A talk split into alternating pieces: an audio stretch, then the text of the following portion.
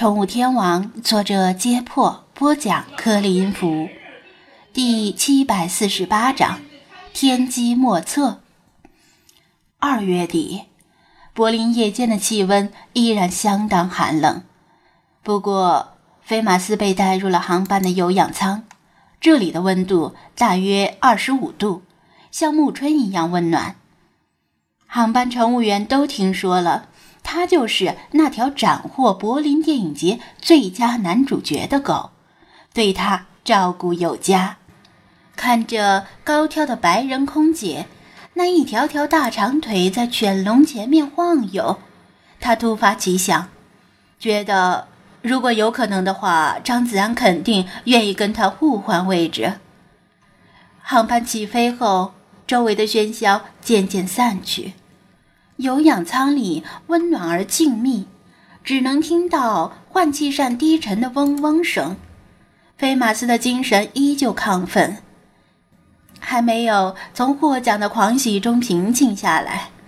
虽然夜还很漫长，但他认为自己睡不着，只打算趴下来休息一会儿。只是趴下来而已，几乎是刹那间，他就睡着了。飞兄，飞兄，醒醒！车队很快就要出发了。菲马斯晃了晃耳朵，睁开眼睛。天空有些多云，周围的气温与有氧舱里几乎完全相同，正是一年中最美好的暮春。老查笑吟吟地站在他面前，飞兄。你耳目灵敏，平时车队一有动静，你就最先醒来，怎的今日如此贪睡？菲马斯打了个哈欠，我感觉就像刚睡着一样。老查笑道：“飞兄又在说梦话了。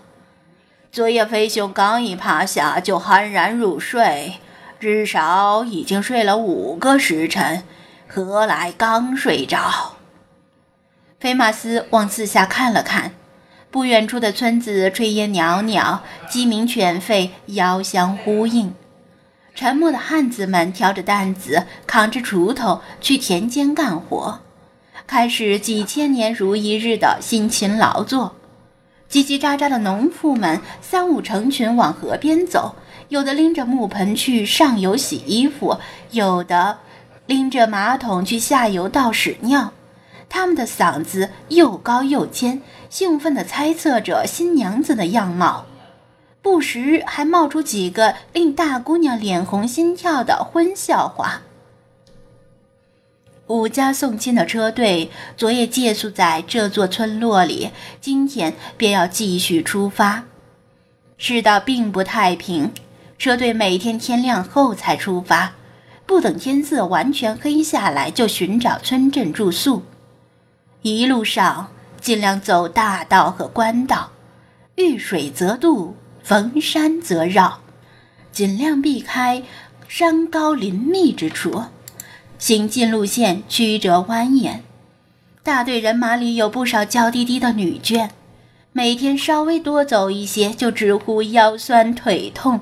满载嫁妆的车辆，有时候陷进泥泞里，有时候卡在石缝间，人拉马拽才得以脱困，行程比预计的落后很多。抵达滨海镇的日子遥遥无期，眼看再拖下去可能会误了良辰吉日。吴满城急得满嘴都生了水泡，天不亮就催促大队人马起床洗漱，准备动身。离得老远，菲马斯都能听到他的大声吆喝。自从佛山出发以来，菲马斯他们三个一直遥遥地跟在车队后面。武宁本想邀他们随自己的马车同行，但吴满城并不同意。这倒并非是他忘恩负义。瞎猫一犬之名在佛山本地流传甚广，但亲家那边尚不知情。万一听信了闲言碎语，把他们当成狐仙鬼怪之属，可能会给这桩婚事带来不必要的麻烦。武宁觉得心中愧疚，但菲马斯和老查并不在意，因为星海怕人，即使武宁邀请他们，也不能答应。再说，混入车队之中多有不便，还不如远远的跟在后面。大队人马收拾妥当，骑着高头大马的吴满城一声令下，马挂銮铃之声不绝于耳。车队缓缓出发，再次踏上行程。咱们也过去吃早饭吧。飞马斯闻到炊烟，顿觉饥肠辘辘。老查自然同意。喵！飞马斯回头望去。一只黑白双色的小猫，从草棵间跃起，探出两只前爪，欢快地扑向一只从野花间翩然飞过的蝴蝶。蝴蝶灵巧地一扭身体，从它双爪的缝隙之间逃脱。星海，你每天都要捉蝴蝶，也不觉得烦吗？菲马斯摇摇头，不用吃东西真好啊。不过我们还是要吃，我快跟上。喵！星海恋恋不舍地抛下蝴蝶，跟在老查和菲马斯的后面。菲马斯总觉得，这个星海跟现实中的星海还是有些微妙的差别，不是指外形，而是更细微、更难以形容的差别。比如，这只相对于捉迷藏来说，似乎更喜欢捉蝴蝶。当然。也可能是因为这里没有人陪他玩捉迷藏的原因。他吸了吸鼻子，待车队离开后，循着味道在道路旁的林间找到了一块大青石。大青石上倒扣着竹编的饭罩，牛肉大饼和清蒸鱼的味道从饭罩里飘出来。每天车队上路后，武宁都会命丫鬟往路边放上食物，放得很隐蔽。反正菲马斯能靠鼻子找到。菲马斯叼开饭罩，一口将大饼、卷牛肉叼进嘴里。老查慢条斯理地吃着清蒸鱼，星海呆呆地望着天空。菲马斯狼吞虎咽地把大饼卷牛肉吃下去，这是一整天的食物，下一顿要明天早上了。吃完后。他们不着急上路，先消消食再说。车辙印那么明显，不会跟丢了的。飞兄，昨夜可是发生了什么好事儿了？老查捋捋胡须，微带讶异地盯着他。老朽觉得今日的飞兄与昨日不同。没有啊。菲马斯低头打量一下自己。老查。你是不是看错了？不，飞兄，你眼神澄澈通明，像是已放下执念。莫非前行悟道有成？老茶认真的说。菲马斯无奈的说：“老茶，你想多了，我哪里会悟道呢？”老茶微微一笑，仰头长吟道。放下执念，不问津，一朝悟道，心已明。功过荣辱，回头望，看破天机，百年行。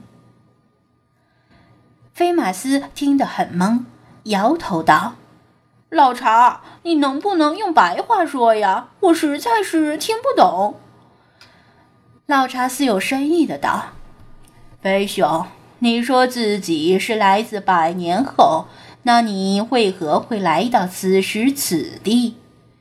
菲马斯一怔，他从没有考虑过这个问题。难道不是出于偶然吗？他说道：“我能进入其他精灵的心象世界，所以就来了呗。”老查不以为然，冥冥之中，一切皆有定数。老茶认为，你来此一定有更深的原因，能否看破天机，就要看你自己的了。费马斯心中一动，为什么自己每次进入星象世界都是来到老茶的世界？为什么星海也跟来了？这个星海又为什么与现实世界中的星海不太一样呢？他一直认为自己来到这里只是一个旁观者，见证老茶随武宁北上的过程。这趟旅程其实早已在历史中发生过了，有没有他旁观都不会改变历史的进程。没有他，老茶依然会在方山中救下武宁，只是多费些周折而已。没有他。老茶依然会跟随武宁北上，只是略微寂寞而已。那么，他和星海在这个星象世界中存在的意义又是什么呢？然而，难道真如老茶所说，这其中还隐藏了莫测的天机？菲马斯不擅长思考这些玄之又玄的东西，想了一会儿，头都大了三圈。时间不早了，咱们也出发吧。老茶朱颜打断他的思绪。老朽昨夜听说，车队将于今天午时左右渡河。老朽不善浮水，你我还是早些赶过去，随车队乘船，否则就此被车队落在后面。菲马斯回过神来，点头道。我虽然会游泳，但也不想横渡一条河。那咱们就赶紧跟上吧，五小姐应该会让咱们上船的。走吧，星海。他回头招呼道。星海一直仰头盯着天空，喃喃地说道：“喵，好像要下雨了。”菲马斯和老茶齐刷刷的仰头，呼。带着土腥味儿的狂风卷起沙尘，菲马斯眯起眼睛，呸呸呸的把嘴里的沙子吐掉，心中甚是怀念那副防风护目镜。漆黑如墨的乌云正在以极快的速度从北方涌来，天色以肉眼可见的速度暗淡下去，眼看一场瓢泼大雨转瞬即至。不好！老茶脸色巨变，怎么了？菲马斯不以为然地问道。他觉得老茶有些大惊小怪，不就是下雨吗？看来就算是强如老茶，也如其他猫一样讨厌身体被水淋湿呀。菲马斯倒是很期待这场好雨。自从出现在这个星象世界以来，还没洗过澡呢，身上恐怕已经臭不可闻。之前下过几场小雨，但那时他和老茶都待在狭猫一犬祠里，没有尝过淋雨的滋味。他也想借雨水洗澡，不过当时的温度还太低，他怕感冒。这个世界可没有吹风机。老茶遥遥凝望西方的地平线，那边群山层峦叠嶂，一眼望不到尽头。云势猛恶异常，老茶担心这场雨会引发山洪，河水上涨的话，说不定渡口会被冲垮，甚至可能会决堤。山洪。菲马斯眨眨眼睛，无论是在好莱坞还是滨海市，他都没有经历过山洪，也没有听说过。不过这个词听起来不太妙呀。那咱们赶紧追上吧。他想到下雨会冲淡车队的味道，也会在路上形成积水，掩盖车辙的痕迹。再耽误下去，也许会跟丢。他们不再多言。菲马斯让老查和星海都坐到他的背上，他迈开腿向北方狂奔。真正的历史里，老查没有与他聊天，一定早早地跟在车队后面。他必须弥补这段时间差。菲马斯跑起来又快又稳，老查隐然觉得他的速度似乎比以前更快了，跳得也更高。若是遇到矮树，他根本不躲开。而是直接腾空而起，从树梢上越过，几乎是一直线向车队的方向碾过去。意外的是，前方很快就出现车队的踪影，比他预想中的还要快。可能是因为车队比他们更早看到北方涌来的乌云。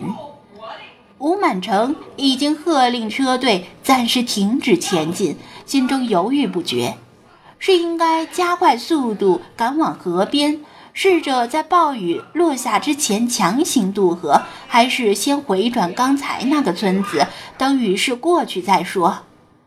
前者比较冒险，而后者又会耽误一天的时间。他虽然着急，但还不至于失去冷静。知道孰轻孰重，只犹豫了片刻，便下令后队变前队，前队变后队，留下一两个精明强干的下人继续前进，去河边渡口打探情况。大队人马原路折返，回到刚才那个村子，来回折腾，车队里的人难免会有些怨言，低声发着牢骚，觉得老爷太过谨慎。菲马斯正好遇到折返的车队，刹住脚步，让开道路，站在一边让车队先过去。武宁的马车经过时，他将车帘掀开一线，脸色带着忧郁向他们挥挥手。看来他也很担心，继续拖延下去会误了婚期。